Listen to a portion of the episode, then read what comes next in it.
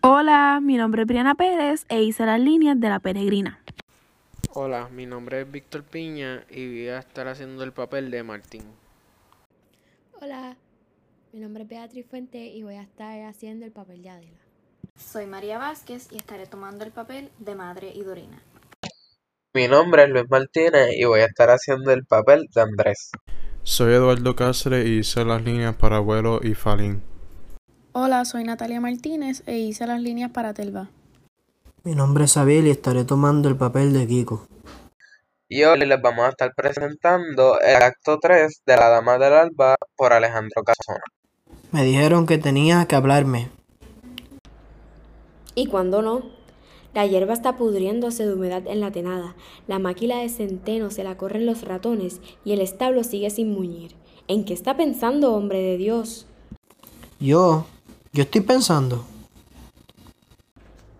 ¿Por qué no se mueve entonces? No sé, me gusta oírla hablar. ¿Necesitas música para el trabajo? Cuando canta el carro, se cansan menos los bueyes. Mejor que la canción es la guijada. Vamos, ¿qué esperas? ¿Se ha quedado sordo de repente? No sé lo que me pasa. Cuando me habla la ma, oigo bien. Cuando me habla Telva, también. Pero usted tiene una manera de mirar que cuando me habla, no le oigo lo que dice. Pues cierre los ojos y andando, que ya empieza a caer el sol. Voy, mi mamá, voy. ¿Qué haces tú ahí, Barrabás? Estoy ayudando. Ya veo, ya. Recógelos uno por uno y de paso a ver si aprende a contarlos. ¿Cuándo bordas? ¿Puedes pensar en otra cosa? Claro que sí. ¿Por qué? Angélica lo hacía también. Y cuando llegaba la fiesta de hoy, nos contaba esas historias de encantos que siempre ocurren en la mañana de San Juan. ¿Sabes tú alguna? Muchas. Son romances viejos que se aprenden de niña y no se olvidan nunca. ¿Cuál queréis? Hay uno precioso de un conde que llevaba a su caballo a beber al mar. Madrugaba el conde Olinos, mañanita de San Juan, a dar agua a su caballo a las orillas del mar. Mientras el caballo bebe, él canta un dulce cantar. Todas las aves del cielo se paraban a escuchar. Caminante que camina, olvida su caminar. Navegante que navega, la nave vuelve hacia allá. ¿Por qué se paraban los caminantes y los pájaros? Porque era una canción encantada como la de las sirenas. ¿Y para quién la cantaba? Para Alba Niña, la hija de la reina. ¿Se casaron?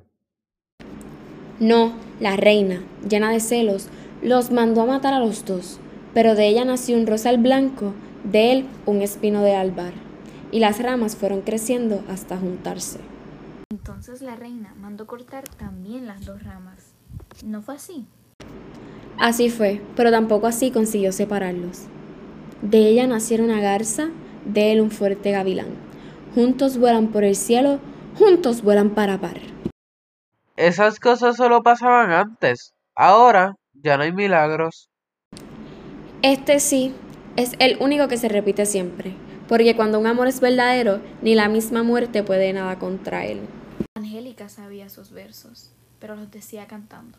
¿Sabes tú la música? También.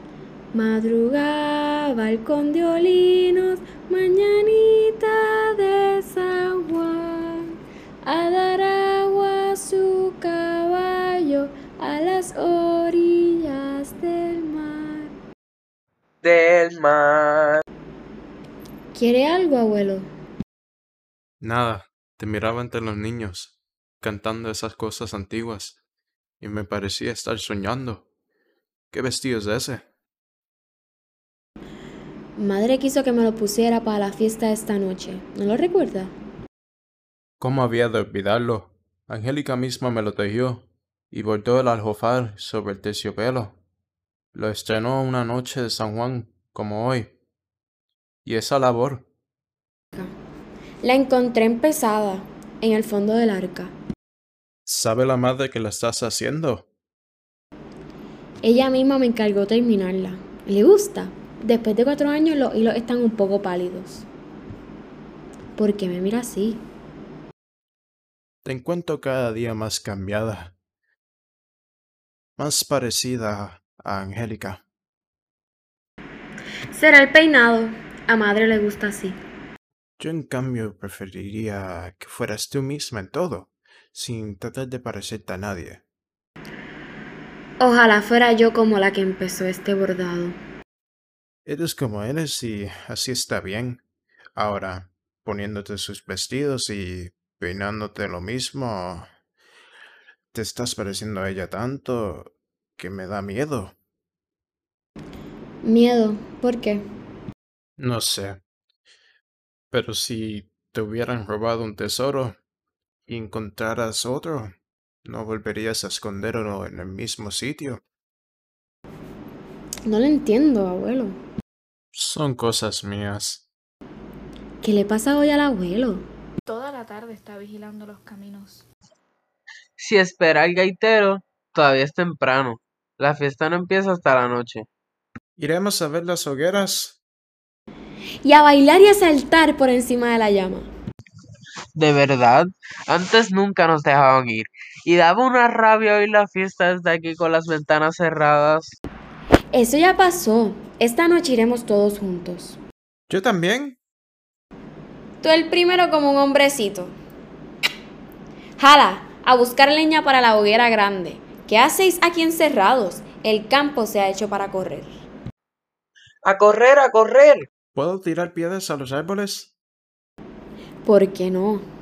El otro día tiré una liguera del cura y todos me riñeron.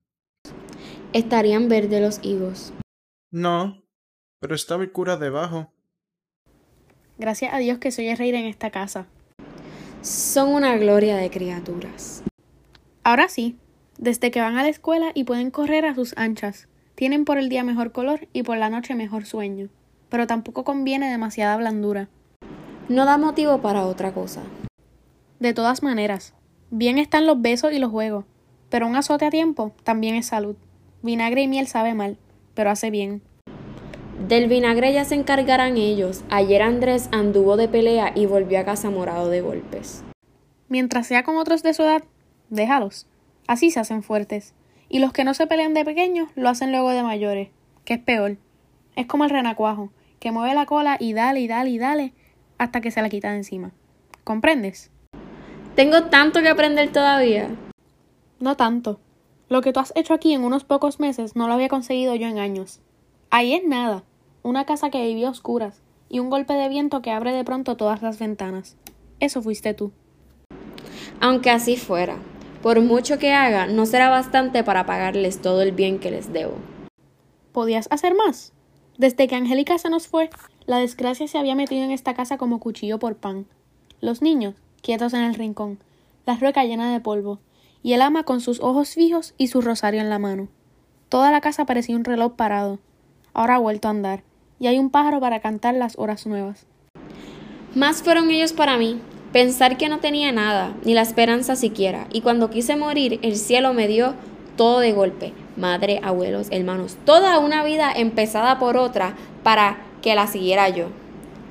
A veces pienso que es demasiado para ser verdad y que de pronto voy a despertarme sin nada otra vez a la orilla del río.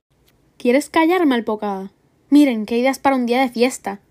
¿Por qué te has puesto triste de repente? Triste no. Estaba pensando que siempre falta algo para ser feliz del todo. Ajá. ¿Y ese algo? ¿Tiene los ojos negros y espuelas en las botas? Martín. Me lo imaginaba. Los demás todos me quieren. ¿Por qué tiene que ser precisamente él que me trajo a esta casa el único que me mira como una extraña? Nunca me ha dicho una buena palabra. Es su carácter.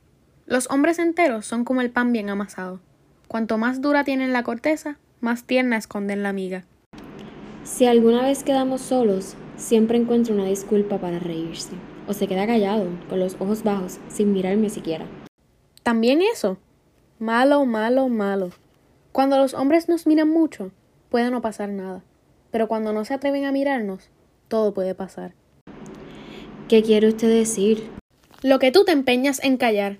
Mira, Adela, si quieres que nos encontremos, No me vengas nunca con rodeos. Las palabras difíciles hay que cogerlas sin miedo, como las brasas en los dedos. ¿Qué es lo que sientes tú por Martín? El afán de pagarle de algún modo lo que hizo por mí. Me gustaría que me necesitara alguna vez, encenderle el fuego cuando tiene frío, o callar juntos cuando está triste, como dos hermanos. ¿Y nada más? ¿Qué más puedo esperar? ¿No se te ha ocurrido pensar que es demasiado joven para vivir solo? Y que a su edad sobra la hermana y falta la mujer. ¡Telva! ¿Pero cómo puedo imaginar tal cosa? ¿Y nada más? Sería algo peor, una traición. Hasta ahora he ido ocupando uno por uno todos los sitios de Angélica, sin hacer daño a su recuerdo. Pero queda el último, el más sagrado. Ese sigue siendo suyo y nadie debe entrar nunca en él. ¿Tienes por ahí alguna venda? ¿Para qué? Tengo dislocada esta muñeca de taller. Hay que sujetarla. A ti te hablan, Adela. ¿Por qué no lo dijiste ayer mismo? No me di cuenta. Debió de ser al descargar el carro.